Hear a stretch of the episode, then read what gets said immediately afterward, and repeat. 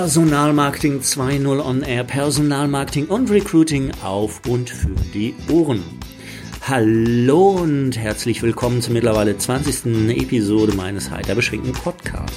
Mein Name ist Hanna Knabenreich und ich freue mich wahnsinnig, dass du heute wieder zugeschaltet hast. Dieses Mal habe ich mir den Jubin, ähm, Jubin Honafar vors Mikro geholt. Äh, Jubin ist ähm, einer der Gründer von Watchado und äh, CEO und äh, Diplomat, wie es auf seiner Visitenkarte geschrieben heißt. Und äh, mit Jubin habe ich gesprochen, ja, eigentlich über sehr, sehr vieles, weil wir haben äh, viel Zeit gehabt und ähm, wir haben gesprochen äh, über Employer Branding versus Employer äh, Blending. Wir haben gesprochen über, über HR Analytics. Wir haben gesprochen über Abendkämpfe zwischen HR und Marketing. Wir haben gesprochen über Jobtitel, die äh, keiner versteht und deswegen von keinem gefunden werden. Und wir haben natürlich auch gesprochen über die Vision, ähm, die Watchado nach wie vor verfolgt, nämlich das Handbuch der Lebensgeschichten zu sein. Und diese Vision äh, wird jetzt halt auch einfach ein Stück greifbarer, weil ab sofort nämlich die Nutzer Möglichkeit haben, eigenen Content äh, hochzuladen und ähm, damit an der Geschichte äh, oder an dem Handbuch der Lebensgeschichten weiterschreiben zu können. Ähm, ich habe mich mit äh, Jubin in Wien getroffen und äh, lass ihn jetzt einfach zu Wort kommen. Ich melde mich mal wieder mit einem Podcast, äh, Nummer 20, glaube ich, oder 21, ich weiß es nicht so genau, das äh, werde ich noch äh, herausfinden. Ähm, diesmal bin ich in Wien Wien war ich schon mal. Äh, da habe ich mich mit der, mit der Eva getroffen, genau, mit der Eva Planetscher Stroh. Das war eine wunderschöne Geschichte damals. Jetzt sitze ich hier im äh, Schneetreiben in Wien. Äh, herrscht Schneetreiben, äh, draußen zumindest. Hier im Motel One am Hauptbahnhof äh, ist es warm und kuschelig. Ähm, gegenüber mir sitzt äh, Jubin Hunafa. Hallo Jubin. Hallo Henna, du Schneetreiben hast du dir gedacht, du suchst ja einen Südländer, der dir gegenüber sitzt, Genau. damit dir wieder warm wird. Genau, genau, richtig. Ähm, ja, Jubin ist äh, CEO, Co-Gründer von ähm, What You Do. Ich muss da erstmal überlegen, wie diese Plattform heißt. Ich habe schon mal davon gehört.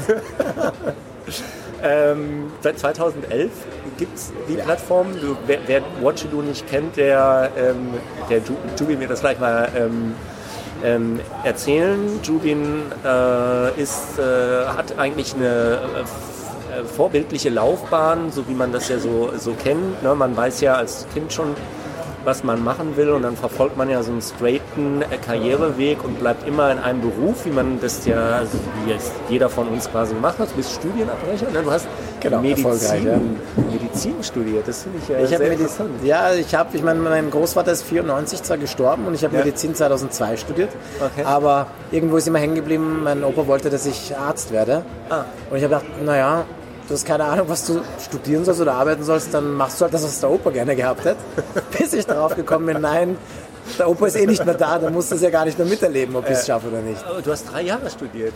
Also ich habe ja, ich hab, also zumindest in der genau Theorie. Halbzeit. Ich war, ich war in der Theorie und in der Praxis auch Halbzeit Okay. ähm, und habe tatsächlich auch bei, bei lebenden äh, Organismen, äh, nämlich Menschen, im Spital hantieren dürfen. Ich durfte im zweiten Semester schon zum Beispiel eine Intubation durchführen. Das ist Vorbereitung einer OP und ein Schlauch in die Luftröhre. Ist zuerst in die, in die also Magensonde gegangen, bevor es in die Luftröhre kam. Aber ja, es hat tatsächlich so lange gebraucht, bis ich den Mut äh, hatte, ähm, abzubrechen Ja. weil irgendwo natürlich das ganze Thema, naja, wie erklärst du es deinen Eltern, dass du jetzt aufhörst und was machst du denn überhaupt danach? Und da war mein Plan B. Du sagst, du sagst den Eltern, ich studiere was anderes, solange ich studiere, sind sie halt zufrieden und glücklich. Ja. Ob ich glücklich und zufrieden bin, ist wurscht, aber Hauptsache andere zu dem Zeitpunkt. Und habe den Klassiker gemacht. Wenn du glaubst, dass du irgendwas studieren musst, aber nicht weißt, was du willst, dann machst du BWL. Habe ich auch studiert. Siehst du? also, immer wieder treffe ich Leute, die genau das bestätigen. Das heißt, nach den drei Jahren habe ich dann BWL studiert, habe äh, unterschiedliche Jobs parallel dazu gehabt, Ja. bis ich mir gedacht habe, eben äh, Ali, Stefan, Manuel, lass uns doch was anderes machen. Und das, was uns selber beschäftigt hat, eben nicht immer zu wissen, was es für Möglichkeiten gibt, haben wir gesagt, ja, dann lass uns doch das eigene Unternehmen gründen Ja. und uns genau mit dem Thema auseinandersetzen, was Watch Do halt jetzt seit äh, sieben Jahren macht, nämlich Ja. als Berufsorientierungsplattform zu dienen und ein Handbuch der Lebensgeschichten darzustellen, wo Menschen erklären im Videoformat, was sie beruflich machen und wie sie dazu gekommen sind. Okay. Und weil du gesagt hast, geradlinig, vor ein paar Jahren haben wir ähm, ein, die, die Videos ausgewertet. Damals waren es, glaube ich, 4.000, 5.000 auf der Plattform, wo über 80 Prozent der Menschen sagen, es war nicht geplant, dass sie diesen Job machen, in dem Ja. sie heute drin sind. Da merkst du, wie geradlinig Lebensläufe sind. Ja.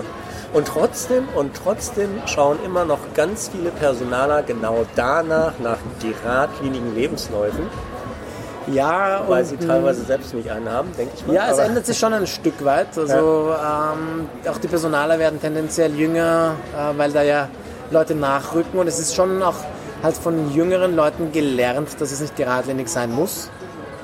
Und ich war letztens in Hamburg und habe da einen Vortrag gehabt zu einem ähnlichen Thema, wo ich dann mit Personalern die Diskussion hatte. Tatsächlich früher, wenn du eine Lücke hattest, war es ganz schlimm. Ja. Und wenn die Lücke auch besagt hat, ähm, sagen wir mal sechs Monate, da war, Ja. was haben sie dazwischen gemacht? Na, Ich habe eine Weltreise gemacht. Oh mein Gott, der, der, der, der ist sicher nicht loyal und der will dann Ja. wieder weg. Heute finde ich immer mehr Arbeitgeber, die sagen, na hoffentlich haben sie eine Weltreise gemacht und bringen neue Perspektiven mit ins Unternehmen. Das heißt, es hat sich ein Stück schon gewandelt. Aber kannst du nicht über den Kamm scheren. Es gibt immer noch beide Arten. Ich wollte gerade sagen, und das Problem ist ja bei, bei vielen ähm, jungen Personaler, die nachrücken, die ähm, rutschen dann in die äh, Fußstapfen ihrer Vorgänger Ja. und wenn die das halt so gehandhabt haben und nicht reflektieren, dann machen die den gleichen Stiefel. Ist es auch wurscht, ob die jünger Ja. sind oder nicht. Ja, also das ist so, glaube ich, so ein bisschen das, das, das Problem. Aber schön, also geradlinige Lebensläufe. Ich glaube, jeder, der in einem äh, ja, gewissen Alter ist und zurückblickt, der wird feststellen, hm, also irgendwie äh, so geradlinig war das gar nicht. Und äh, eigentlich wollte ich als Kind Astronaut werden oder Polizist oder Feuerwehrmann, hat auch irgendwie nicht so ganz geklappt. Also Ja. sa- sag nicht jetzt ich, sondern ich glaube, das hast du sogar gesagt. Ne? Du Ja. wolltest äh, Astronaut werden. Als irgendwie. Kind, genau. Und dann wollte ich Fußballer werden. Ja. Äh, Sport war der, als Jugendlicher denkst du, ja, Fußballer, das ist total lustig und machst du gerne, also wär's auch. Ähm, hatte die Eier nicht dazu, der Fußball als quasi Beruf zu machen. Haben wir gedacht, naja, damit wirst du nicht Geld verdienen. Ja.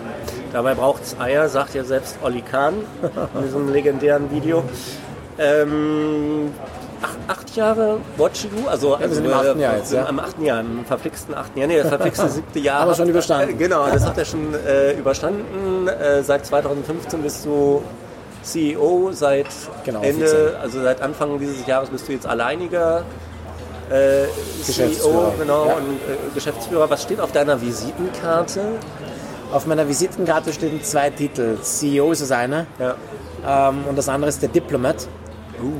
Das ist Uh, neu ja. jetzt, oder? Da komme ich wieder zu meinem Opa. Mein Opa war nicht Arzt und wollte, dass ich auch Arzt werde, sondern mein Opa war Botschafter, war Diplomat. Aha. aber damals noch unter dem Schah vom Iran. Also nach der Revolution war er dann für die CIA tätig und hat de facto dann das neue Regime ausspioniert. Jetzt kann ich ja sagen, jetzt lebt er ja nicht mehr. ähm, und es war immer irgendwo ein Traum als Kind auch. Ähm, Opa ist Botschafter, Diplomat gewesen, hat tolle Geschichten erzählt, wo er überall hingereist ist, die Welt bereist hat. Fand ich halt total spannend. Und habe mir gedacht, wenn ich groß bin, werde ich auch vielleicht Botschafter. Und ähm, habe diese Idee eigentlich nie verfolgt. Okay. Habe aber der Diplomat auf meiner Visitenkarte stehen, nicht weil ich wehmütig zurückdenke und mir denke, wärst du es bloß geworden, sondern was zu, meinem, zu meiner Charakteristik gehört, von der Eigenschaft her. Versuchen zwischen mehreren Parteien, zwei Parteien oder mehreren Parteien, einen, äh, den bestmöglichen Weg oder Lösungsansatz zu finden. Das heißt, ich versuche im Grunde genommen zwischen Parteien zu, ähm, zu sondieren und im Interesse aller zu agieren, wobei man noch recht rasch merkt, es kann nie im Interesse aller etwas Gutes rauskommen. Na gut, man muss halt immer einen Kompromiss äh, eingehen. Ne? So ist es, ja. Das ist Diplomatie halt auch. in, in Beziehungen eigentlich äh, nicht anders. Ähm, da fällt mir in dem Zusammenhang ein, du bringst ja auch ganz gerne so in Vorträgen oder so oder auch beim ähm, HR Barcamp, was ihr ja 2015 nach Wien äh, gebracht habt und dann äh, ja, quasi auf einen Schlag das geilste Barcamp eigentlich von allen geworden ist. Äh, weiß ich nicht, ob das äh, letztes Jahr auch noch so war, da war ich ja nicht da. Wahrscheinlich konnte es ja nicht das Geilste sein, ja? konnte es ja nicht das Geilste sein. Aber du bringst ja immer ganz gerne, das mache ich auch ganz gerne, so ähm, dieses, dieses Thema Jobsuche auch immer so ein bisschen im Kontext Partnersuche. Genau. Ja. Ähm, da habe ich mich dann auch so ein bisschen gefragt, ähm, da haben wir jetzt auch im Vorgespräch eben schon mal mit drüber gesprochen, so das Thema ähm, Mitarbeiter im Unternehmen, also wie äh, so Stichwort ähm, Unternehmensloyalität und ähm, Ziel muss es ja eigentlich immer sein, die Mitarbeiter, die ich habe, zu halten, also zumindest die guten. Ja. Ähm, ähm, äh, weil ich sag mal, jede Mitarbeitersuche ist kostspielig, äh, zeitaufwendig und so weiter. Und das ist ja quasi da auch wieder eine Parallele quasi zu einer äh, Beziehung. Ähm, man ist Ja. jetzt seit zwei Jahren verheiratet.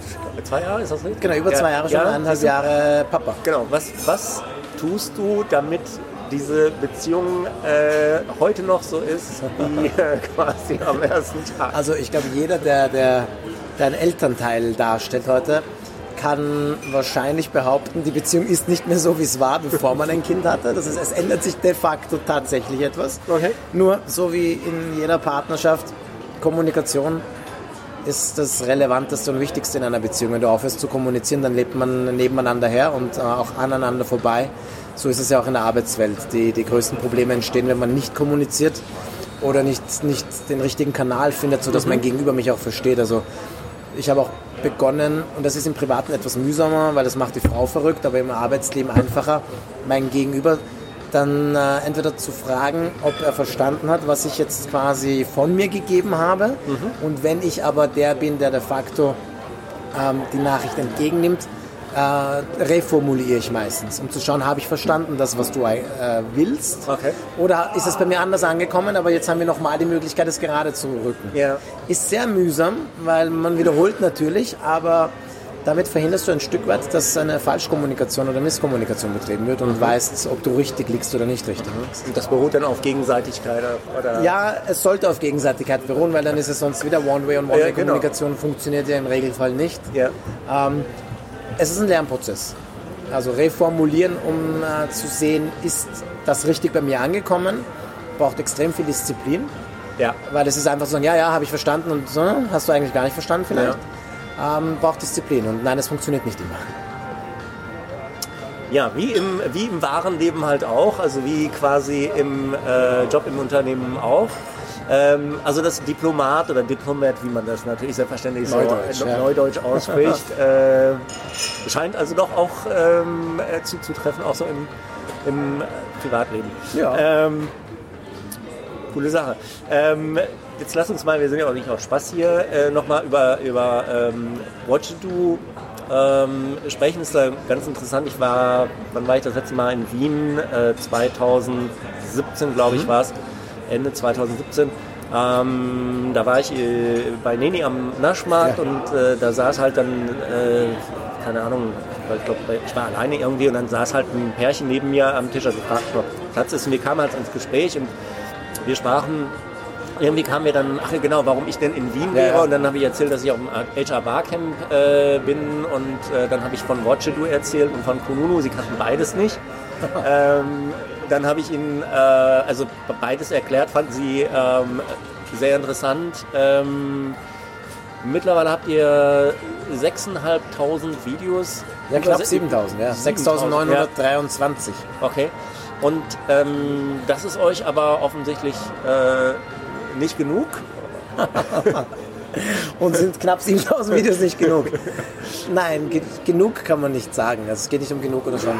Wir haben ja 2011, äh, wo wir begonnen haben oder wo wir mit der Plattform live gegangen sind, haben wir ja immer als Vision uns gesteckt gehabt, ein Handbuch der Lebensgeschichten zu werden und die Geschichte eines jeden Menschen äh, abbilden zu können auf What You Do. Ähm, natürlich ist es dann nicht so einfach, weil es gibt dann doch äh, mehr als 7000 Menschen, die man interviewen müsste. Äh, bräuchte man wahrscheinlich einige Jahrhunderte, um das alles dann durchzukriegen und viel Geduld. Und ich weiß nicht, ob das Internet dann auch noch vorhanden ist in einigen Jahrhunderten oder ersetzt worden ist. Und da haben wir uns gedacht gehabt, okay, ähm, wenn man selber produziert, dann ist es ein langwieriges, nicht nur kostspieliges Unterfangen, sondern auch langwierig, weil du musst immer her- herumreisen und alles einfangen.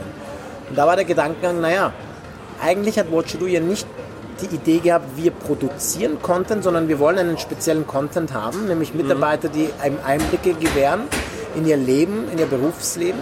Und den gab es 2011 aber nicht. Also Corporate Image Videos gab es zuhauf 2011, Ja. Aber Unternehmen, die auf Mitarbeiter gesetzt haben, gab es so gut wie gar keine.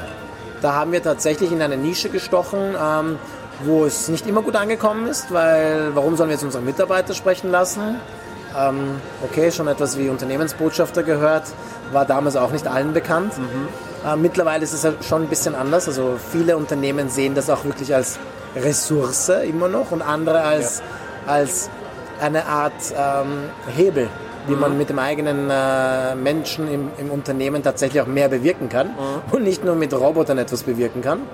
Und diese Art von Content gibt es mittlerweile dank der Arbeit auch, die wir die letzten Jahre gemacht haben, bei vielen Unternehmen, die nicht mit uns produziert haben, die aber auf Mitarbeiter gesetzt haben und die äh, diese Geschichten einfangen. Warum ein Mensch beim Unternehmen ist, warum er in diesem Job ist, was er davor gemacht hat, wie er dazu gekommen ist. Und das schlägt genau in die Kerbe ein, die wir 2011 im Grunde genommen angedacht hatten. Wir wollten Plattformbetreiber sein. Wir wollten im Grunde genommen ein Hub bereitstellen, wo Unternehmen oder Menschen diesen Content eben hochladen können. Nur gab es das zu dem damaligen Zeitpunkt nicht und wir haben gesagt, dann produzieren wir selber, damit wir einfach Content haben. Und letztes Jahr, Ende letzten Jahres haben wir die Entscheidung getroffen, hey, es gibt einfach schon so viel da draußen am Markt, was so passend ist für uns, da macht es nur Sinn, diese Möglichkeit zuzulassen, die eben davor so nicht möglich war. Und da ist natürlich das eine, du wächst an Content, also die 7000 Videos sollen natürlich dann anwachsen. Zweitens ist das der Zielgedanke auch, an Content zu kommen, den wir vielleicht so gar nicht produzieren würden, weil wir gar nicht diese Möglichkeit bekommen würden, ähm, mit, mit gewissen Unternehmen gewisse Berufsbilder einzufangen. Also ich habe einen Kleinstbetrieb aus der Steiermark, die haben, glaube ich, sechs Mitarbeiter. Und da gibt's, äh, die sind auf Delikatessen ausgelegt. Und ähm, da ist ein Berufsbild von, glaube ich, dreien, die sie haben, neben Geschäftsführer, Buchhalter, ähm, Schneckenzüchter. Schneckenzüchter. Schneckenzüchter. Und Ist es, das ein Beruf? es ist tatsächlich ein Beruf, Schneckenzüchter. Ja? Das ist eine Delikatesse. Du zahlst doch gar nicht so wenig, wenn du das äh, Ja, am ja. Teller hast in einem, äh, in einem äh, Haubenrestaurant, wahrscheinlich am ersten. Nicht im Wirtshaus beim Schnitzel. Ähm, und das ist ein Beruf. Okay. Und das würden wir wahrscheinlich so nicht vor die Kamera kriegen, weil so ein Betrieb jetzt nicht aufsteht und sagt, ja, Watch du kommst vorbei, produziert mir Videos. Ja. Weil die als Betrieb suchen auch jetzt nicht massenhaft Mitarbeiter, sondern es ist ein Familienbetrieb. Vor Dingen nicht massenhaft Schneckenzüchter wahrscheinlich. Ne, ja, eben, weil die Schnecken sind dann auch limitiert äh, und vom Regen abhängig irgendwann dann auch. ähm, aber nichtsdestotrotz haben die auf ihrer, ähm, bei einem Treffen, den habe ich auf einem Kongress den Geschäftsführer mal getroffen gehabt, hat er gesagt, hat total geschwärmt von diesem Berufsbild. Und ich habe gedacht, Mensch, das müsste man eigentlich auf Video haben. Ja.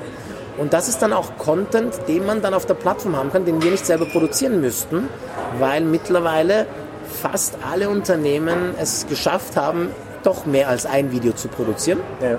und wir diesen Content zugänglich machen wollen für unsere Community.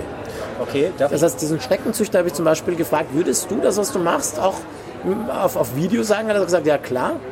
Gesagt, würdest du das auch selber aufnehmen? Und er hat gesagt, ja klar, mein Smartphone kann ja Videos aufnehmen. Habe ich das letzte Mal gemacht im Sommer, wie ich auf Urlaub war, habe ich meine Kamera nicht mehr dabei gehabt, sondern habe mit meinem Smartphone Videos gedreht. Ja.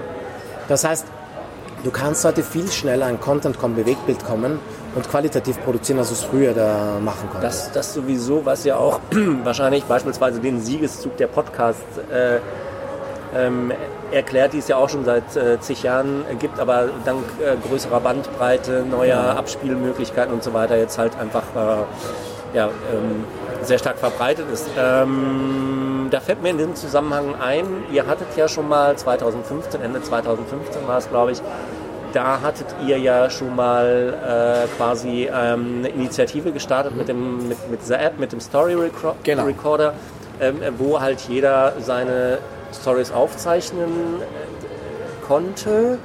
Ähm, da war ja dann auch quasi dieses, ähm, dieses Format eigentlich gesichert, also mit den sieben, äh, Genau, mit den Fragen, sieben Watch-It-Fragen. Ähm, jetzt hatte ich, ich hatte tatsächlich auch damals darüber gebloggt. Jetzt äh, hatte ich mir meinen Blogartikel, den ich natürlich schon gar nicht mehr auf dem Schirm hatte, eben noch äh, im Hotelzimmer durchgelesen und klickte dann auf den Link zum Story Recorder. Hast Den du nichts gefunden? Da, den gibt es nicht mehr offensichtlich, die App. Nein, das Projekt ist damals kläglichst gescheitert. Okay. Äh, aus mehreren Gründen. Erstens haben wir definitiv das falsche Tool genommen, also die Software, die wir damals eingesetzt Ja. haben, war schon zu spät. Wir hätten wirklich eine, eine Standalone-App 2015 dafür einsetzen müssen Ja. Äh, und nicht eine Software zum Runterladen. Das Ja. war ja wirklich Desktop-only im ersten Ja. Schritt. Genau. Ähm, und zweitens, wir haben schon äh, User gehabt, die es dann gemacht haben, wo die. Qualität auch in Ordnung war, mit Laptop aufgenommen. Nur haben, waren die Berufsbilder sehr eindimensional. Also die Leute, die das gemacht haben, waren dann primär darauf aus, dass sie sich promoten über die Plattform, zwar auf Basis der sieben Fragen, Ja.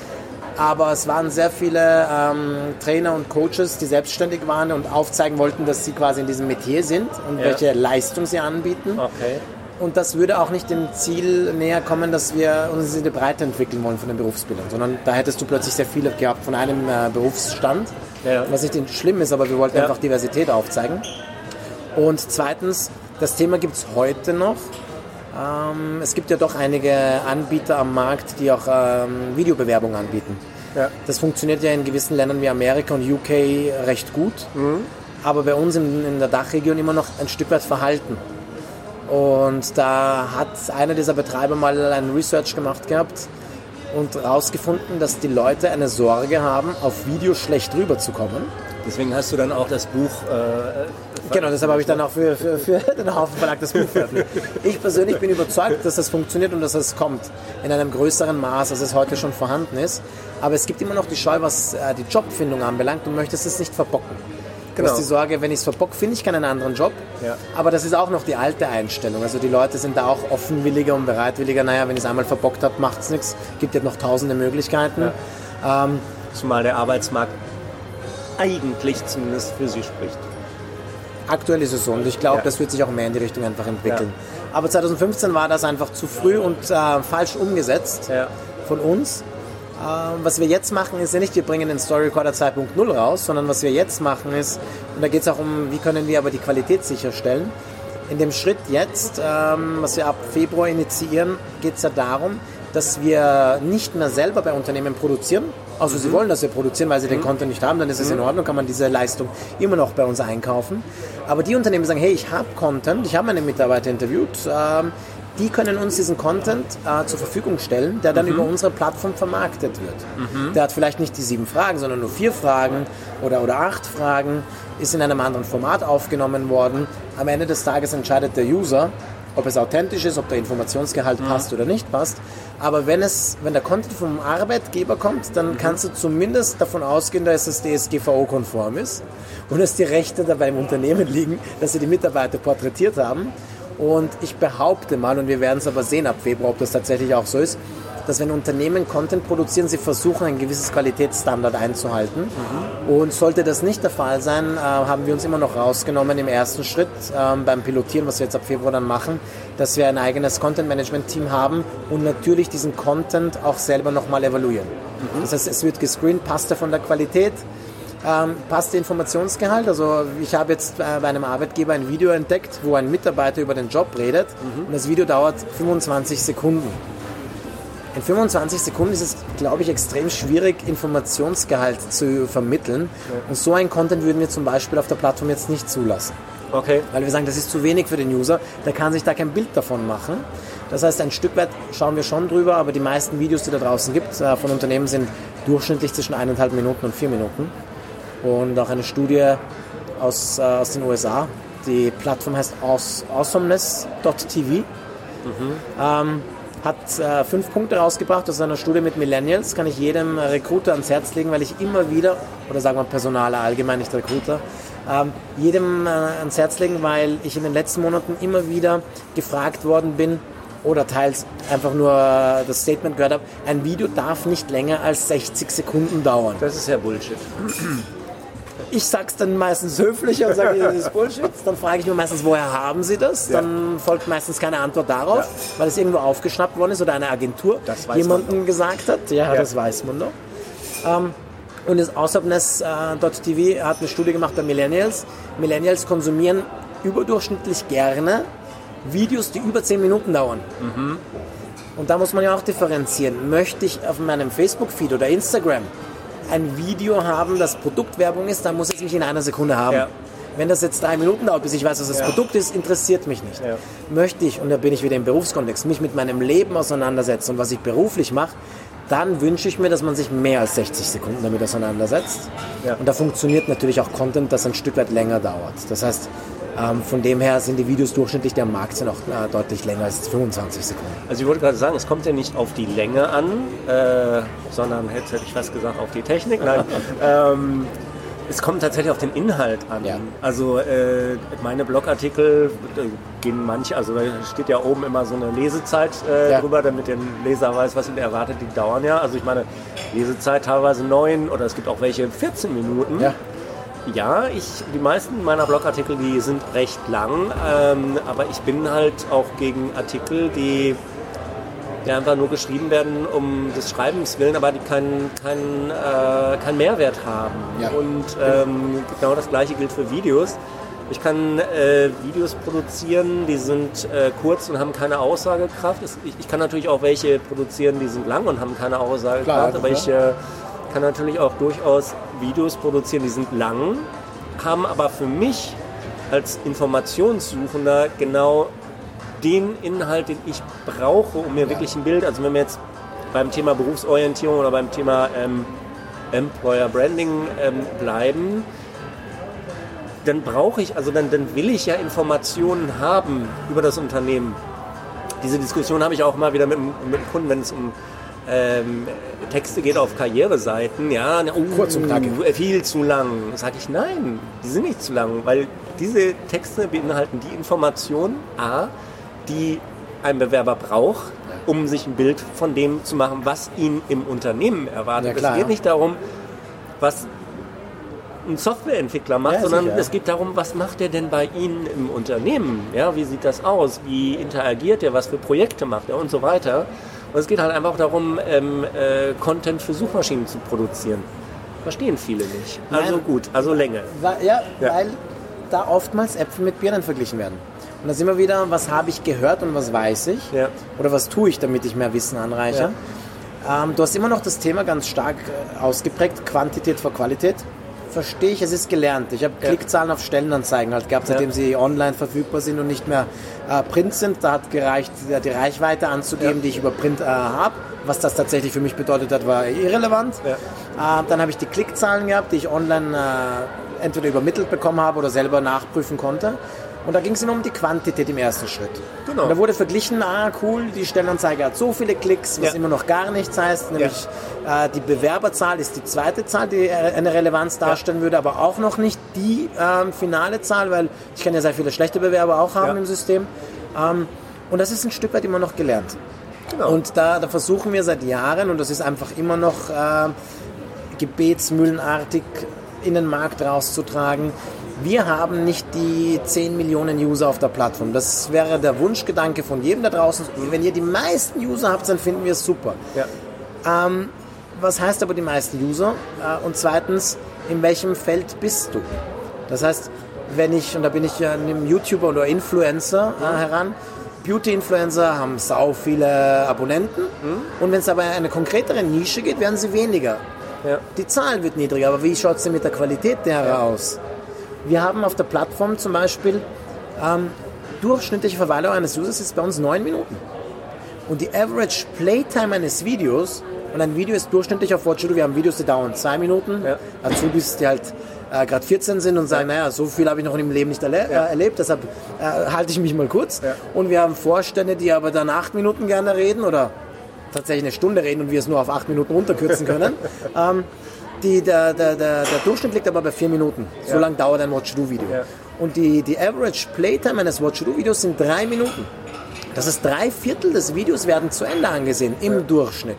Das ist der Wert, der Relevanz hat. Ja. Im ersten Schritt. Und natürlich, der das gesehen hat, sollte das als informativ und hilfreich äh, äh, em- empfinden. Und dann, im Idealfall, bewirbt er sich bei euch. Und er bewirbt sich aber, und das weiß hoffentlich auch jeder, es gibt den User nicht, oder wer weiß, ob man den auch dann will, der sagt, na, ich suche heute einen Job, ah, ich habe was gefunden und ich bewerbe mich gleich. Da läuft wahrscheinlich, was schief, wenn genau dieser User Journey so Ja. innerhalb von 10 Minuten stattfinden würde, sondern es ist schon ein Prozess. Und es muss ein qualitativer Prozess sein. Und wir sind der Überzeugung seit Jahren, die Qualität geht vor Quantität. Wenn ich genug Informationsgehalt bereitstelle, dann werde ich tendenziell auch die Bewerber anlocken, mittelfristig, langfristig, die sich damit identifizieren können. So sieht's aus, ja. Und das spricht für uns, wir haben begonnen vor, vor ein paar Jahren, ähm, da haben drei Unternehmen dran geglaubt und wir hatten 17 Videos online und mittlerweile haben wir fast an die 300 Unternehmen, die, die ich sage, sie sind Game Changer, weil sie ja. sich äh, mutig dem Prozess gestellt haben und, und gesagt haben, ja, What You Do ist cool, das machen wir, ja. die eben einen Benefit davon haben, weil wir zwingen sie nicht, äh, mit uns zusammenzuarbeiten. Wirklich nicht. Ja, aber dieses Thema Quantität, Qualität, also, äh, oh, wir haben ganz viele Bewerbungen erhalten und so, ähm, ach, müssen eigentlich nichts ändern und so, da sage ich, aber was ist denn die Bewerbung, die ihr bekommt? Haben die denn die Qualität, äh, die ihr braucht? Und dann merkt man halt ganz häufig, dass das eben nicht so ist. Und dann denke ich mir, ja, aber dann macht die Stellenanzeigen doch so, dass sich nur die Leute angesprochen fühlen, die für diesen Job geeignet sind. Ja, klar. Aber diese Denke ist halt auch, das ist so eine Angstdenke. Uh, aber damit, da stoßen wir dann andere vor den Kopf, die ja vielleicht auch geeignet wären. Ne? Also das ist halt... Das ist ein äh, schwieriges Thema. Es ist seit, ist seit Jahren wird hin und her diskutiert natürlich. Ja, ja. Ähm, natürlich sollte es eine gewisse Quantität ist auch äh, relevant, weil eine kritische Größe muss es haben oder eine kritische Masse erreichen, damit es für dich auch einen, einen Nutzen hat. Also wenn ich sage, ich habe ähm, 1000 User auf meiner Plattform und die sind ja. eine Stunde da, und, und, da schlagen sich 300 Unternehmen, dass sie halt an diese 1000 User kommen, ja. dann wird es halt schon schwierig und teuer fürs Unternehmen. Ja. Aber ich sage, ich habe 10 Millionen User auf der Plattform und die sind alle nur 20 Sekunden da, bringt eben auch nichts. Also genau. die goldene Mitte ist es, ähm, die tatsächlich einen Mehrwert bringt. Das heißt, es muss die Qualität und die Quantität irgendwo zusammenspielen. Naja, im Prinzip reicht mir auch ein Bewerber, wenn es der richtige ist. Ja. Also insofern gehe ich da nicht ganz konform. Egal. Ähm, 2011 kam dieser legendäre Bericht in der ZIP 24, jetzt hat im Bild heißt es, glaube ich. Ne? Genau, in Österreich bei uns, ja. Und 2011 da hieß es dann 2011, also quasi, da gab es euch noch gar nicht offiziell. Äh, da hieß es dann ja, künftig soll jeder äh, User die Möglichkeit haben, äh, sein Video äh, hochzuladen. Das war dann äh, Versuch mit dem Story Recorder, genau. der nicht ganz funktioniert hat. So, und jetzt wollt ihr die Plattform öffnen. Jetzt stelle ich mir die Frage, ähm, also Watch Do funktioniert ja auch auf Basis, also Watch Do ist ja eigentlich jetzt mal unter uns, hört ja keiner zu, ähm, nicht wirklich, also das Employer Branding Thema steht ja eigentlich nicht ja. wirklich im Vordergrund, sondern es geht um das Thema Berufsorientierung. Genau. So. Und ähm, wobei ich da schon fast eingrätschen muss. Bitte. Ähm, Berufsorientierung basiert auf der, der Vision, dass wir einfach den Arbeitsmarkt darlegen wollen, damit du einfach besser als User herausfindest, was zu deinen genau. Stärken, Interessen passt. Ja. Auf der anderen Seite die 300 Unternehmen, für die Unternehmen, mit denen wir zusammenarbeiten, ist das, was wir anbieten, eine Employer Branding Solution, Neudeutsch wieder. Ja, das Unternehmen setzen das als Employer Branding ein und nehmen es auch wahr. Wir haben nur oh, immer gesagt, hier, ich schmeiß gleich einen Tisch um. Ja, ja? genau. ja, da werde ich gleich bei Employer Branding werde ich gleich ganz wild. wir, haben, wir, wir, haben immer, wir sind von der anderen, vom anderen Ende ausgegangen. Ja. Ähm, per se gibt es nichts gegen Employer, Employer Branding äh, einzuwenden, nur die Vision beruft und be, äh, be, bereitet sich einfach auf eine, eine andere Nischensparte vor, sage ich mal. Genau, so jetzt hast du mich äh, ein bisschen äh, aus dem Konzept gebracht. Hast du mich aus dem Konzept gebracht? Henna, seit acht Jahren versuche ich jetzt ist es gelungen, genau, ähm, richtig. Ähm, eigenen Content hochladen. So, ja. da waren wir stehen geblieben. So, wenn ich jetzt die Möglichkeit hätte, das zurückzuspulen, was ich äh, gesagt habe, wäre ich weiter. Äh, oder das wäre hilfreich, kann ich jetzt aber gerade nicht. Deswegen versuche ich jetzt mal zu rekonstruieren, was ich eigentlich sagen wollte. Also wir haben jetzt äh, Februar ähm, 2019 haben wir jetzt schon, muss ich mich auch erstmal dran gewöhnen, ja. bietet ihr jetzt die Möglichkeit, den Leuten ähm, selber Videos hochzuladen. So, jetzt habe ich es wieder. Ähm, jetzt beruht ja Watch Do aber auch ähm, auf diesem Matching-Thema. Ja. So, und da frage ich mich jetzt, und, und ähm, Bestandteil um, also zumindest in meiner naiven Vorstellungswelt, ähm, beruht ja auch ein Teil dieses, äh, dieser, ja, dieses äh, Matching-Effekts oder der Matching-Technologie auf den sieben Fragen. Ja. So, wenn ich jetzt aber hier sage, hier Schneckenzüchter, mach mal Video, dann gibt es ja die sieben Fragen nicht mehr. Und dann stelle ich mir ja. die Frage, wie soll das funktionieren? Wie funktioniert das? Genau. Da freue ich mich, dass es doch etwas bei Watch Do gibt, das ich dir noch darlegen kann. Oh ja! Ja, die, ähm, das Matching hat tatsächlich nichts mit den sieben Fragen zu tun. Aha. Sondern die sieben Fragen sind jene, die wir im Videoformat quasi produzieren. Ja, genau. Ins Matchen kommst du aber nur, wenn du zusätzlich 14 Fragen beantwortet hast. Das machst du gar nicht mehr auf Video. Das ist ein Fragebogen. Das heißt, jeder Mensch, der über das Matching auffindbar ist, also jede Person, die wir interviewt haben Ja. und der das Ergebnis aufstand, hat uns die Matching-Fragen ebenso beantwortet, die bei uns in der Datenbank gespeichert sind. Das müsste ich eigentlich wissen, weil es gibt ja so ein grottenschlechtes Video von mir auch. Hast du das Matching nicht gemacht? Gibt's nicht, weil ohne Matching geht nichts live. Das ist, äh, das ist, das ist äh, vier Jahre, fünf Jahre her. Zu lange, Henna, zu lange. Das heißt, insofern hätten, wäre das äh, gekoppelt, hätten wir ein Problem. Es ist nicht daran gekoppelt.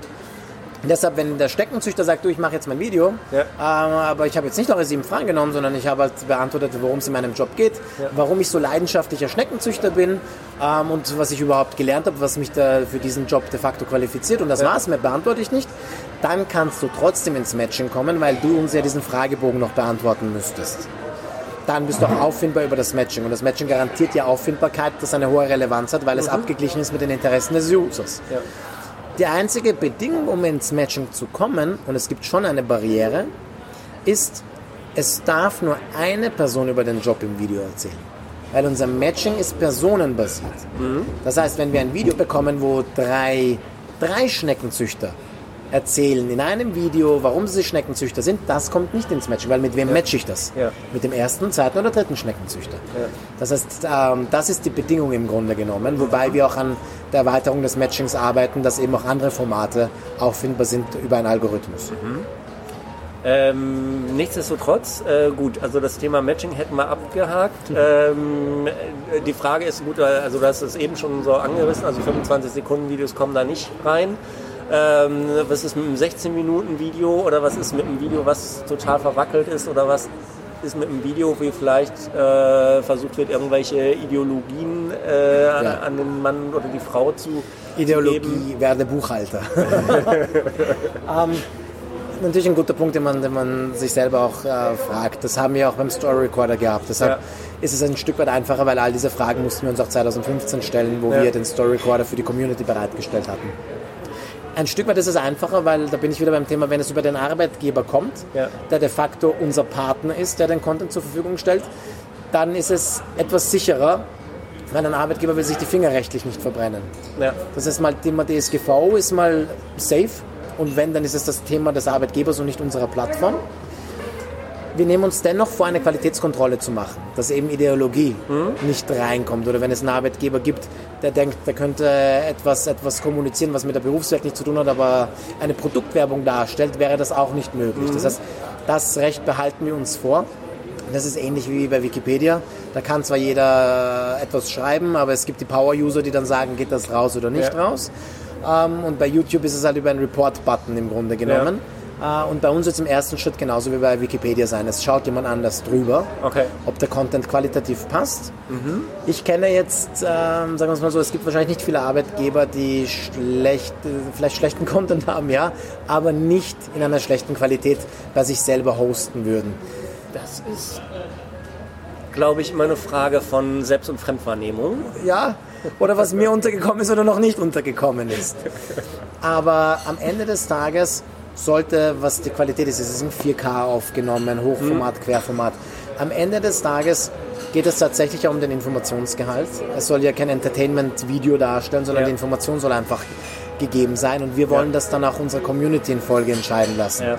Das heißt, die Community, die User sollen dann auch die Möglichkeit haben, in weiterer Folge ein Engagement an den Tag zu legen, um aufzuzeigen, der Content hat mir was gebracht, war hilfreich, war informativ, hat meine Erwartungen erfüllt oder nicht erfüllt, sodass wir noch äh, ein Stück weit vom Verhalten des Users lernen können Okay. und eben klassifizieren können, welcher Content äh, nachgefragt ist und was, was verbessert gehört. Okay. Das heißt, es ist also nicht so wie bei YouTube, wo jeder Hans und Franz jedes x-beliebige Video hochladen kann, sondern bevor das live erscheint, gibt es halt quasi erstmal eine Art Ja. Qualitätskontrolle.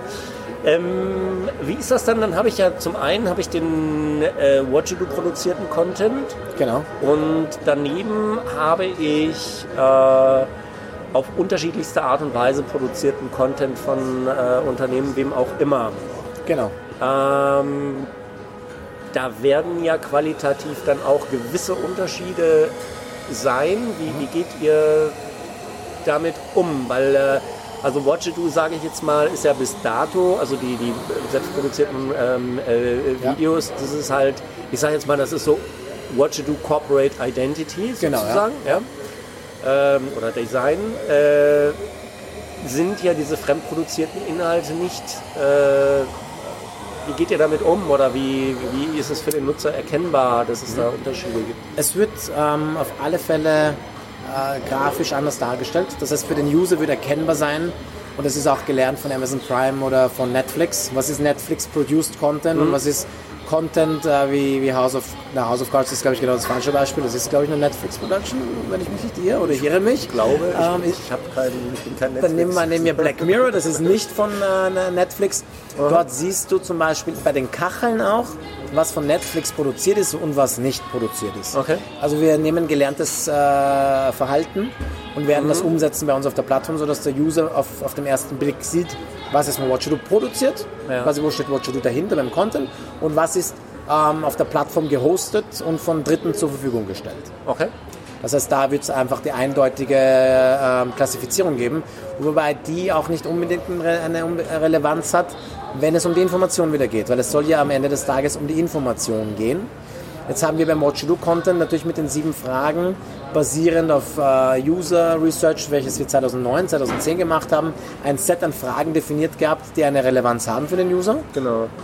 Nur finde ich auch immer mehr Unternehmen, die eh Videos machen, wo unsere Fragen äh, verwendet werden. Unsere Fragen sind ja nicht patentiert. Also worum Ja. geht's in einem Job ist ja nichts, was ich patentieren lassen kann. Ja. Oder wo man sagt, das ist eine, eine ausgefallene Frage. Ähm, nein, das ist ja die Frage, worum es geht. worum geht's denn bei dir im Job? Ähm, das Einzige, was definitiv so früher nicht vorhanden war oder die wenigsten heute auch machen, äh, die Frage nach der Einschränkung in deinem Job.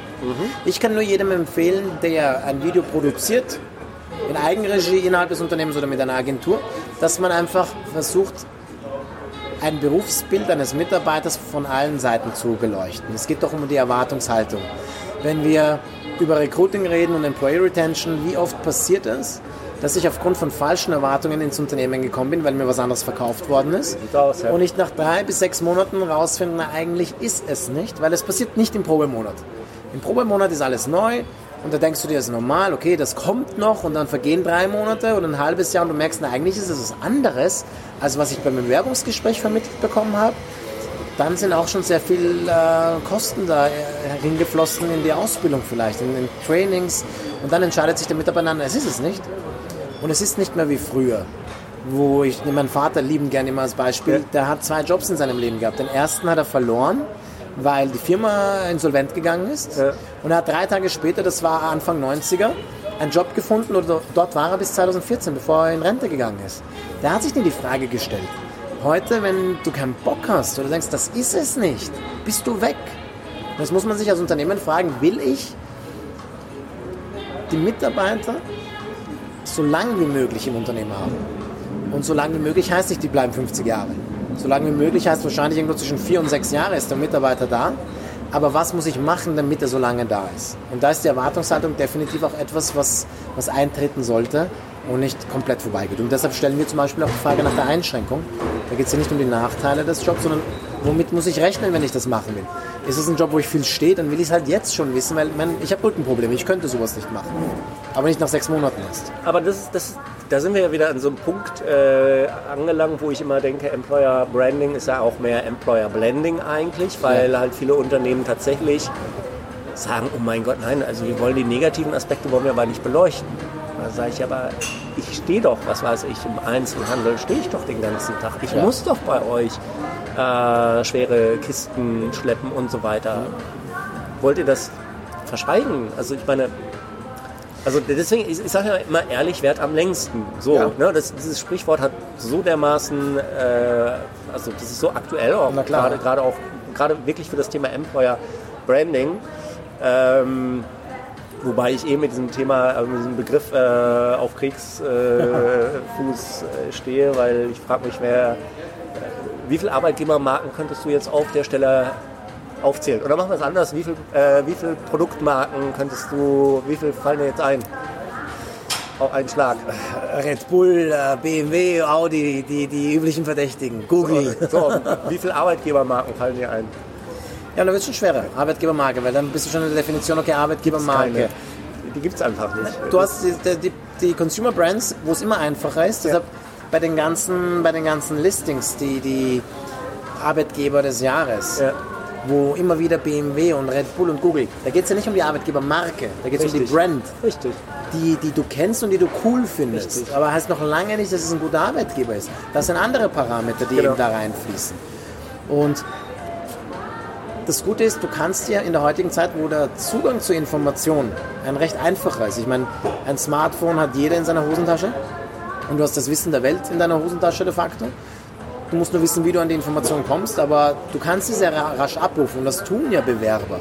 Das heißt, es ist nicht nur der Arbeitgeber, der Interesse hat, äh, wer ist denn der Bewerber, was kann er, mache ich mal Active Sourcing oder screen ich mal all seine Profile, sondern umgekehrt findet das genauso statt. Richtig. Und je mehr du als Arbeitgeber von dir preisgibst und authentisch und realistisch ähm, kommunizierst, desto eher sprichst du die Leute an, die sich damit identifizieren können. Aber warum tun sich die Unternehmen damit so schwer? Hast du eine Erklärung dafür? Ich glaube, dass, dass ähm, das Thema immer noch, ähm, wenn wir jetzt Personalmarketing oder Employer Branding äh, als, als jetzt zwei Begriffe heranziehen, sehr stark angelehnt ist an, an Marketing als, als Abteilung, als Bereich.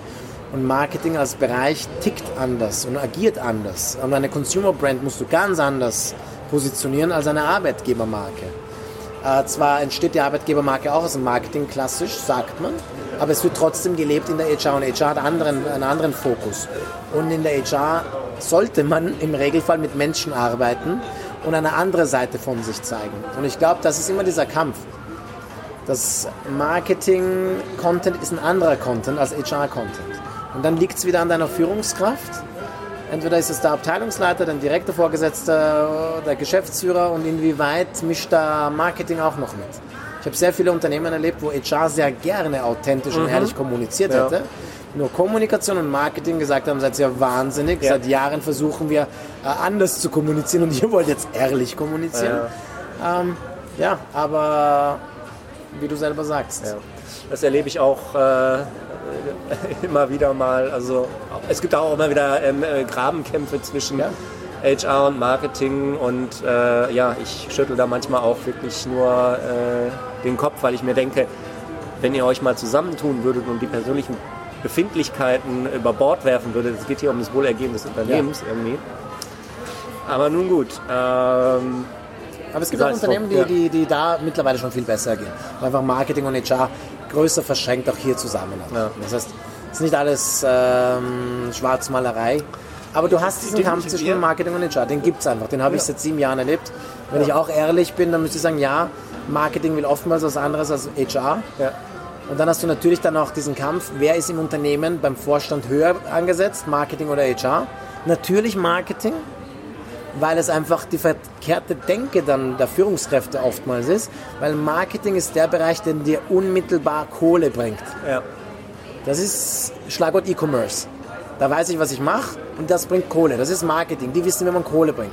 Aber am Ende des Tages sind es die Menschen, die gewisse Dinge umsetzen. Aber da sind wir dann ja wieder eigentlich bei einem weiteren Thema, so, äh, was jetzt auch gerade so ein schönes äh, Buzzword ist, also Stichwort HR Analytics. Also ich muss ja auch als HR-Mensch, äh, Personalist, wie man hier so schön in Österreich sagt, ähm, muss ich ja irgendwelche Zahlen bringen können, um äh, bestimmte Budgets einfordern zu können und so weiter. Und da ähm, mangelt es ja in vielen Fällen äh, auch wieder. Ähm, Das ist der ewige Kampf. Das hatten wir beim Barcamp auch. ja. Ähm, das Thema, wie schaffe ich es meinen Vorgesetzten äh, zu überzeugen, mehr Budget zu bekommen. Und äh, Analytics hat viel Gutes. ROI, Return on Invest, muss immer wieder dargelegt werden, hat auch viel Gutes. Nur gewisse Dinge kannst du halt nicht unmittelbar darlegen. Das ist richtig. Und manchmal denke ich mir, es nützt den, äh, moder den äh, wie sagt man, den gesunden Menschenverstand einzuschalten. Ähm, es ist halt ganz klar, dass bestimmte Projekte nur äh, durchgeführt werden können, wenn die entsprechende Manpower da ist. Äh, um die entsprechende Manpower zu erreichen, äh, brauche ich Leute. Um diese Leute zu finden, brauche ich ein bestimmtes Budget. Ähm, ja, um, um, um diese Mitarbeiter anzusprechen. Ja, wenn ich das nicht schaffe, wenn, wenn ich das Geld nicht in die Hand nehme, dann wird das halt auch nichts. Also das wird halt immer, das hatten wir im Vorgespräch halt auch schon, es ist halt einfach, es findet ein äh, sehr kurzfristiges äh, Denken Ja, statt, ja, so wie in der man. Politik äh, Ja. auch oder in, äh, im, im Management vieler Unternehmen. Ja, wenn es So, ne? nicht ein Familienbetrieb ist und bei Familienbetrieb kannst du oftmals sagen, ja, die Denke ist veraltet, wenn du der Patriarch bist. In vielen Unternehmen ist es wie in der Politik, du bist ein Zyklus von vier, fünf Jahren Geschäftsführer oder Vorstand und dann bist du sowieso weg. Ja. Also denkst du dann auch automatisch nur in so einem Zyklus. Ja. Und dann ist nichts mittellangfristig, dann ist Ja. es meistens kurzfristig. Was bringt jetzt unmittelbar etwas? Und dann machst du oftmals die falschen Maßnahmen, weil kurzfristig wirst du nicht oft etwas äh, Richtiges umsetzen können. Genau. Äh, Stichwort kurzfristig, langfristig. 2011 äh, habt ihr euch quasi gefunden. 2012 habt ihr What You Do als GmbH gegründet. Ihr wart zuerst äh, hier in Österreich äh, am Markt. Dann äh, gab es ein Unternehmen, die Deutsche Bahn, Genau. glaube ich, war es. Die hat euch dann quasi den deutschen Markt äh, geöffnet, wenn man so will. Ähm, dort seid ihr sehr erfolgreich. Es gab äh, Bemühungen irgendwie, ich glaube in Lateinamerika, ich, weiß- ich weiß gar nicht mehr, Argentinien oder Brasilien oder was war es, da Fuß zu fassen. Ich Ja, glaub, seit dem neuen Präsidenten in Brasilien haben wir gesagt, Ja, lass ja. Brasilien. Ne? genau. Ähm, jetzt, äh, ich weiß gar nicht, wann es war, vor zwei Jahren oder so, hatte ich einen Mitarbeiter äh, kennengelernt, der so ein bisschen den italienischen Markt äh, Genau, wir, also sollte. Brasilien oder Südamerika war eine, ein Ambassador-Projekt. Da hat eine Studentin, die einen Aufenthalt in Lateinamerika, Südamerika gehabt hat und begeistert war von dem, was wir machen, gesagt, Ja. du, ich äh, habe eine Kamera, ich würde euch einfach Content produzieren und Ja. hat, glaube ich, ca. 40, 50 Videos aus Südamerika produziert für Wow, uns als, äh, äh, als Ambassador. Ja.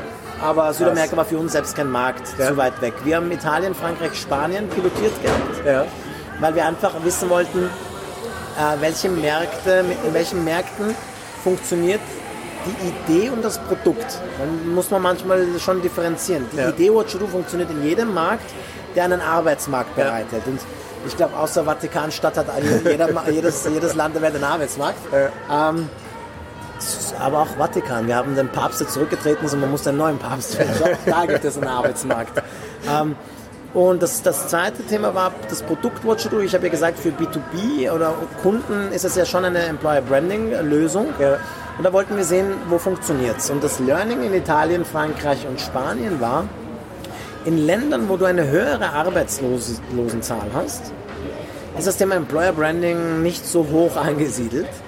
Weil das Ja. heißt, na, es gibt sowieso sehr viele Nachfragende am Markt, Ja. die auch gut ausgebildet sind.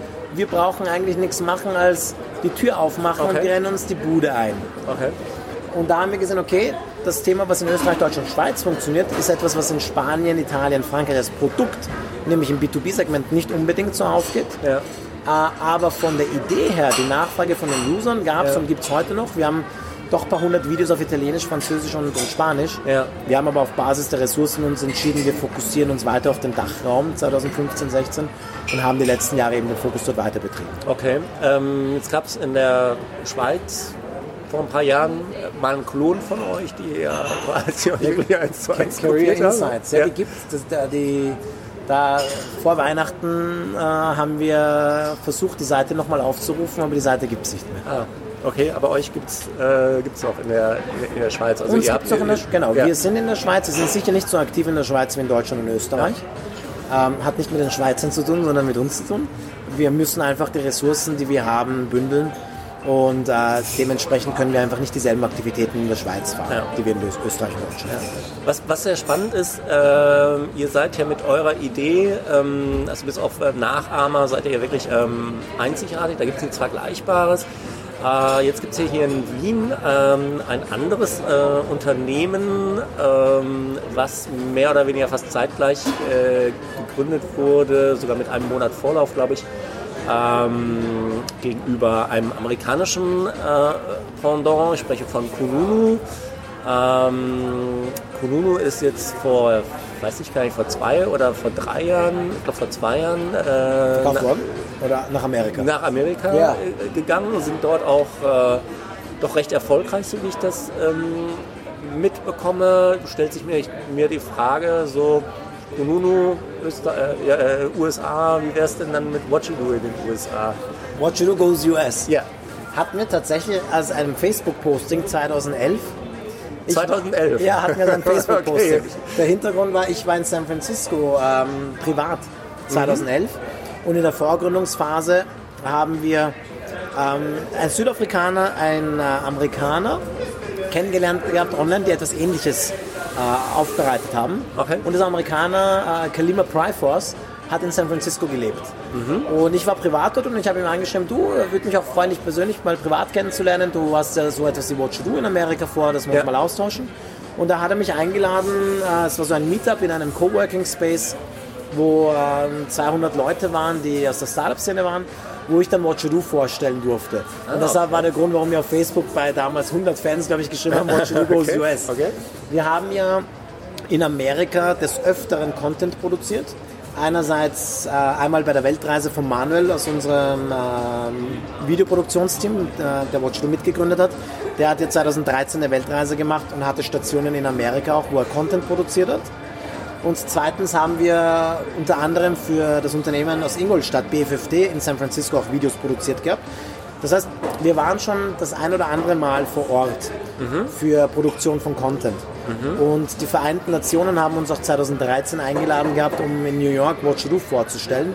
Das heißt, es gab immer wieder so eine latente Verbindung äh, in den Markt, weil die Vision, ein Handbuch der Lebensgeschichten darzustellen, also wirklich den Zugang, dass jeder Mensch seine Geschichte äh, mit der Welt teilt, das hat auch ein bisschen was Amerikanisches. What you do kommt ja auch aus dem amerikanischen Ja. Slang. What shall I do? Was Ja. soll ich machen? Ja. Und die Überlegungen waren immer wieder da, amerikanischer Markt, die Ideologie, die Vision funktioniert sicher, äh, kann sehr gut funktionieren. Und im Frühjahr äh, 2018 ähm, bin ich eingeladen worden von ein- einer Telco-Bude, vom CEO eine Reise mitzumachen in Silicon Valley. Und da sind wir mit Google, Facebook und, und Mozilla und anderen Unternehmen auch zusammengekommen, wo wir auch das, was wir machen, natürlich vorgestellt haben. Und ich habe gesehen, dass die Idee zu Watch extrem gut ankommt, weil auch in Amerika, im Gegensatz zu Österreich und Deutschland, hier müssen wir zwei Sachen erklären. Den Namen Watch was, was ist Watch? Also, hä? Und zweitens, das, was wir machen, ist auch ein Stück erklärungsbedürftig. Ja. In Amerika musst du den Namen nicht großartig erklären, weil er kommt aus dem amerikanischen Slang. Und zweitens, in Amerika, in, äh, in, der, in der Primarschule, gibt es den Father's Day. Der, Fa der, der Father's Day. Father's Day. Das heißt, du als Ja. Schüler, müsst mal fragen, warum es kein Mother's Day gibt. Du als Schüler nimmst deinen Vater mit, der in der Schulklasse erzählt, was er beruflich macht. Ah, okay. Das heißt, es gibt diese speziellen Tage im Jahr, wo die Schüler ihre, ihre Väter mitnehmen dürfen. Gibt ja, gibt ja mal ein paar Hollywood-Filme, wo dann der, der, der, das Kind so traurig ist, weil der Vater keine Zeit hat und, oder der Vater einen Job hat, wofür sich das Kind schämt. Ja. Äh, Aber das ist gang und gäbe, das ist Praxis, dass einfach Menschen, die einen Job haben, darüber erzählen, schon in einer sehr jungen Zielgruppe. Das heißt, auch das Produkt müsste man nicht erklären, weil das machen wir halt digital. Und da ist jetzt die Überlegung, äh, und wir wollen mal äh, so einen Speertrupp äh, losschicken, dass wir uns den Markt ein Stück weit anschauen, weil es einfach gewisse Kontakte oder Anknüpfungspunkte gibt. Wir haben sehr viele Unternehmen, die international tätig sind, die auch drüben einen Markt haben. Ja. Ähm, und von der User-Zielgruppe ein riesiger Markt ist, wo, wo die Nachfrage nach unterschiedlichen Jobs, die im Entstehen sind und wenn man ehrlich ist, die meisten neuen Jobs oder Berufsbezeichnungen zumindest, die entstehen, entstehen in Amerika. Und da gibt es sehr viel, was man, wo man Orientierungsarbeit ähm, machen kann und nicht einfach auf Jobbörsen sich verlassen müsste, welchen Job sie an, äh, anbieten, sondern einfach mal darstellen kann, was sind denn die Jobs, die kein Mensch kennt, über die aber jeder redet. Und da habe ich ein spannendes Treffen gehabt. Ähm, vor Weihnachten war ich eingeladen nach London zu einer Jobboard-Konferenz und durfte die Bühne mit Google teilen. Und da wurde die Talent Solution von Google vorgestellt. Ah, äh, weiß ich, ob du schon, ne? also ja. Google Jobs, Ja, oder? ja, genau, ja. ja. Und ähm, da hat Google selber gesagt, das größte Problem, das wir aktuell verursachen, ist, dass wir Jobbezeichnungen heranziehen, die dem Menschen nicht nur kein Begriff sind, sondern auch für die Suchmaschinen irrelevant sind. Weil wenn ich Ja. den Business Group Lead Information Worker habe, naja, wer gibt das ein? Kein Mensch. Kein Mensch. Das heißt, ich bräuchte intelligente Systeme dann viele Jobplattformen haben ja begonnen, ähm, Semantik mehr reinzubringen, damit das, was ich suche, tatsächlich dann auch einen Treffer hat äh, mit Sachen, die eigentlich ich nicht Ich glaube, das, ich glaub, das schafft keine Semantik. Das sind teilweise so krude Wortschöpfungen. Ja, und Google war fair genug, dass sie selber auch ein paar Beispiele gebracht haben, Okay. wo sie äh, gesagt haben, schau dir mal diese Berufsbezeichnungen an, die bieten wir an und kein Mensch weiß, was das überhaupt bedeutet. Ja. Das ist mal ein Grundproblem und ähm, deshalb, äh, weil die Frage war nach Märkten, Mochido funktioniert überall, weil wir es uns selber erschwert haben mit den Berufsbezeichnungen und das sind nicht die Jobplattformen, die die Berufsbezeichnungen erschweren, sondern die Arbeitgeber. Also ich nehme den, den, den Wildlife Control Operator. Das ist der Förster. Ich meine, ich bin das Beispiel seit vier Jahren und ich habe noch ein weiß. besseres Ja. Beispiel. Oh, noch ein besseres Beispiel. Auf einer Jobbörse gefunden in Deutschland. Vision Clearance Engineer Ah, ist ein Fensterputzer.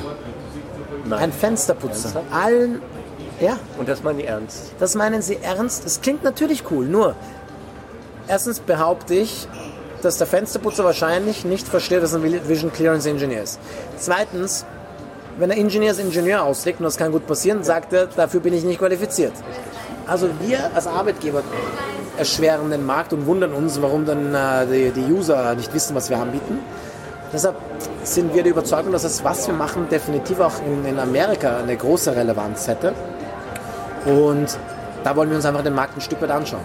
Weil, wenn, wenn du dich erinnerst, in diesem ORF-Beitrag haben wir gesagt, wir wollen, äh, wir können nicht die ganze Menschheit retten, aber 25 Prozent der, der, der Menschheit, weil die eben äh, unter 20 Jahre alt sind. Und das ist ein Ansatz, der aber nur funktioniert, wenn wir tatsächlich auch äh, global agieren.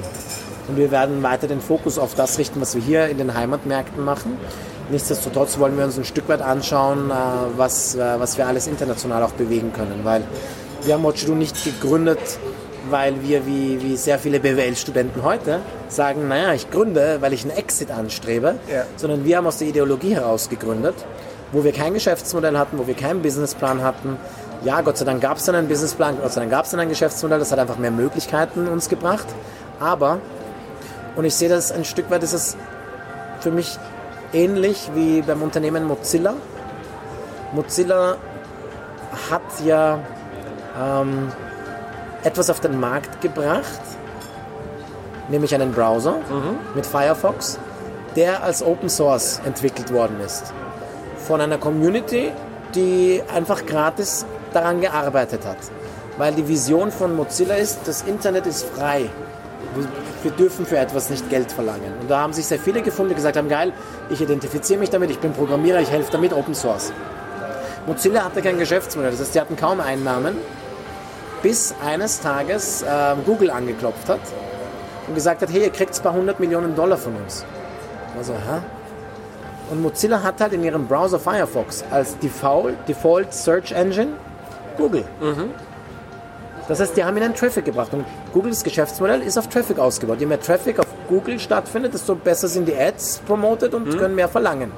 Das heißt, Mozilla hat eben von Google Geld bekommen, weil sie gesagt haben, naja, das, was ihr macht, bringt unserem Geschäft viel. Also unser Geschäftsmodell sagt auch, wer uns Traffic bringt, bringt kriegt Geld. Und jetzt arbeitet, glaube ich, Mozilla mit Yahoo zusammen. Und ein Stück weit vergleiche ich es, auch wenn wir die 100 Millionen von Google noch nicht bekommen haben. Ähm, wir haben nicht mit einem Geschäftsmodell gestartet. Wir haben nicht gesagt, äh, wir müssen etwas machen, äh, wie wir schnell Geld verdienen, sondern ähm, haben gesagt, wir wollen die Vision und die Ideologie, die wir verfolgen, nämlich einen Arbeitsmarkt darzulegen, der transparenter ist, äh, als er, als er bis, da, äh, bis dato war, ähm, loslegen und dann sind die Unternehmen auf uns äh, aufmerksam ge geworden. Und natürlich haben wir jetzt eine Salesmannschaft, die proaktiv an Unternehmen auch herantritt, aber es ist die Ideologie, die uns treibt und, und nicht unser Geschäftsmodell. Ah, das ist so, so ein schönes, äh, fast ein schönes Schlusswort. ähm, bei, bei What to Do eine der Fragen ist, äh, drei Ratschläge, sind es drei? Ich glaube drei, ne? An ein 14-jähriges Ich. Ja, Ähm, jetzt hätte ich gesagt, gib mal drei Ratschläge an 14-jährige Personaler, das ist blöd. ähm, aber vielleicht drei Ratschläge nochmal von dir ähm, an die Personalisten äh, da draußen, was sie vielleicht ähm, anders oder auch besser machen können, äh, um die passenden Bewerber zu finden. Es ist, es ist ein Stück weit schwierig, weil das eine, was ich immer mitgeben kann, ist, hört aufs Bauchgefühl.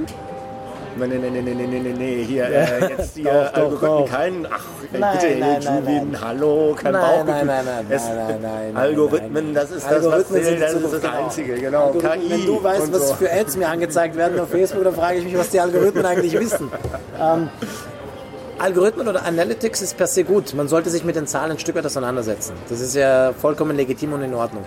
Nur solltest du dein Bauchgefühl, der dich zum Menschen macht und das unter, uns unterscheidet von, von vielen anderen und vor allem von, von Robotern, das sollten wir nicht ausklappen. Das heißt ja nicht immer, dass wir mit dem Bauchgefühl richtig liegen. Aber das ist zumindest das Innere, was nach außen kehr- gekehrt wird und das kann oftmals sehr gut sein. Das heißt, das bitte weiter bewahren und es wird auch wichtiger, denn je, je mehr wir Richtung Digitalisierung gehen, desto mehr müssen wir das Menschliche bewahren. Der zweite Punkt ist, mutig zu sein, Sachen auszuprobieren, wo man auch nicht weiß, was es bringt. Und extrem schwer. Also die Gründung von What You Do war ja auch so ein Beispiel. Äh, jeder hat uns abgeraten, die eigene Familie hat gesagt, ihr seid ja wahnsinnig, was wollt ihr hier machen? Wir waren mutig oder naiv genug, kann man auch äh, als Synonym äh, heranziehen, naiv genug, dass wir gesagt haben, doch, machen wir, geht, ähm, wenn wir überzeugt sind davon. Das heißt, sei mutig, wenn du überzeugt bist, mach's. Klar muss man im Unternehmen dann gewisse Ergebnisse vielleicht liefern oder an das Bauchgefühl oder Emotionen des Vorgesetzten noch appellieren, wenn man nicht mit Zahlen argumentieren möchte. Und der dritte Punkt ist, mach nicht jeden Scheiß mit, den es am Markt gibt. Das ist auch nämlich schön. Man will ja überall da- dabei sein und mitschwimmen. Und es, man glaubt ja, äh, wenn ich mich mit allen Dingen da draußen auskenne, bin ich ein guter Personaler, guter Marketeer, guter Arzt. Nein, spezialisier dich, fokussier dich, äh, weil jeder Kanal, jedes Tool, das es da draußen gibt, es sind ja nicht mehr fünf, die an einer Hand abzählbar sind, sondern es sind doch viele Dutzend, wenn nicht hunderte Möglichkeiten. Alle kann ich nicht probieren. Schau, was zu deinem Unternehmen passt, schau, was zu dir als Person passt, der das umsetzen möchte, weil das ist auch relevant. Es muss ja nicht nur immer zum Unternehmen passen, sondern du als Mensch, der das Projekt dann auch umsetzt, musst dich ja auch damit identifizieren können, damit es gut funktioniert. Das heißt, auch da ein Stück weit zu sehen, was, wo kannst du hundertprozentig dahinter stehen und versuch nicht bei jedem Schmarrn da draußen mitzuschwimmen, nur weil es irgendwas Neues gibt. Vielleicht hätten wir keinen Kunden jemals gewonnen, hätte ich das vor acht Jahren gesagt. Aber es muss nachvollziehbar sein. Du musst dich damit identifizieren können, du musst ein positives Gefühl haben und dann wird es schon gut. Wunderbar. Tolle Worte von Jubin Honaf. Äh, Honaf. Ich habe gestern ein Paket abgeholt ähm, in der Postfiliale, ähm, weil ich über Weihnachten nicht zu Hause war. Da stand nicht Honafer drauf, sondern Hofnarr. Also da hast du es gerade noch mal besser hingekriegt. Hofner. Das Hofner, ist, ja. Das, ist, das merke ich mir. Unterhalte gerne Leute, aber auf Hofnarr. Jubin Hofner. Nee, ich habe gerade gedacht an, an das, was du in dem einen Video äh, auf Watch Du gesagt hast, dass du sehr gerne sehr viel redest. Ja, hast du gemerkt. Das hast, das hast du wunderbar unter Beweis äh, gestellt. ähm, Anfang Februar geht's los äh, mit. Gibt es da einen Namen für eigentlich? Hat das. Na, Watch ist ja die Plattform. Das ist mir Watch schon ist ja nicht das. Produkt, das wir gemacht haben. Einen, wir, haben wir haben natürlich lang und breit überlegt, wel- welchen coolen Namen geben wir. Es geht nicht um das Naming, sondern die Sache selbst hierbei. Also wir machen im Grunde genommen weiter, wir legen den Hebel nicht um und Watch ist ein komplett anderes Unternehmen ab 1.2. Nur wir gehen stärker Richtung unserer Vision. Wir wollen ähm, dem User ja aufzeigen, was der Arbeitsmarkt bietet. Und der Arbeitsmarkt bietet mehr, als was wir produziert haben in den letzten Jahren. Und genau diesen Zugang wollen wir einfach ermöglichen. Deshalb das Zusammenspiel mit den Unternehmen, dass man da mehr Unternehmen, mehr Arbeitgeber entdecken kann, mehr Berufsbilder, die so noch nicht abgebildet sind. Im Grunde genommen ist es das Core, was wir gemacht haben bei Watch Do, nur dass wir es noch äh, intensiver umsetzen wollen und umlegen. Super. Ich bin gespannt. Ich bin auch gespannt, was äh, das Ausspähen des äh, amerikanischen äh, Marktes bringt. Und äh, ich freue mich dann schon auf unser nächstes Treffen. Jubin, vielen Dank. Vielen Gespräch. herzlichen Dank dir, Henna. Viel Erfolg und bis bald. Bis bald. Ciao. Ciao. Soweit also Jubin Honafa von What You Do und äh, ich finde es äh, klingt wahnsinnig spannend, was ähm, äh, die Jungs und Mädels aus Wien da vorhaben, äh, eben das Handbuch der Lebensgeschichten noch mit weiteren Geschichten zu füllen. Geschichten, die ihr, die du, die sie äh, quasi äh, beisteuer, beisteuern äh, könnt, also einfach eigenen Content äh, hochladen. Watch du quasi als das YouTube der Berufsorientierung oder das YouTube des Employer Brandings. Starke Idee. Bin gespannt, wie sich das alles entwickelt. Äh, den Link äh, poste ich natürlich hier ähm, auch äh, bei Soundcloud und natürlich selbstverständlich bei mir äh, im äh, zugehörigen Artikel ähm, auf personalmarketing20.de. Ich freue mich sehr, dass du wieder dabei warst und äh, meinen Podcast gelauscht hast. Freue mich natürlich umso mehr, wenn du nächstes Mal auch wieder dabei bist, bei der 21. Episode dann. Und ähm, natürlich freue ich mich auch, äh, wie immer, über Kommentare, Likes, Dankesbekundungen, äh, Retweets, Tweets, äh, was auch immer. Und wünsche dir noch einen wunderschönen Tag. Mein Name ist äh, Henna Knabenreich und ich sage Tschüss, bis bald. Auf Wiedersehen.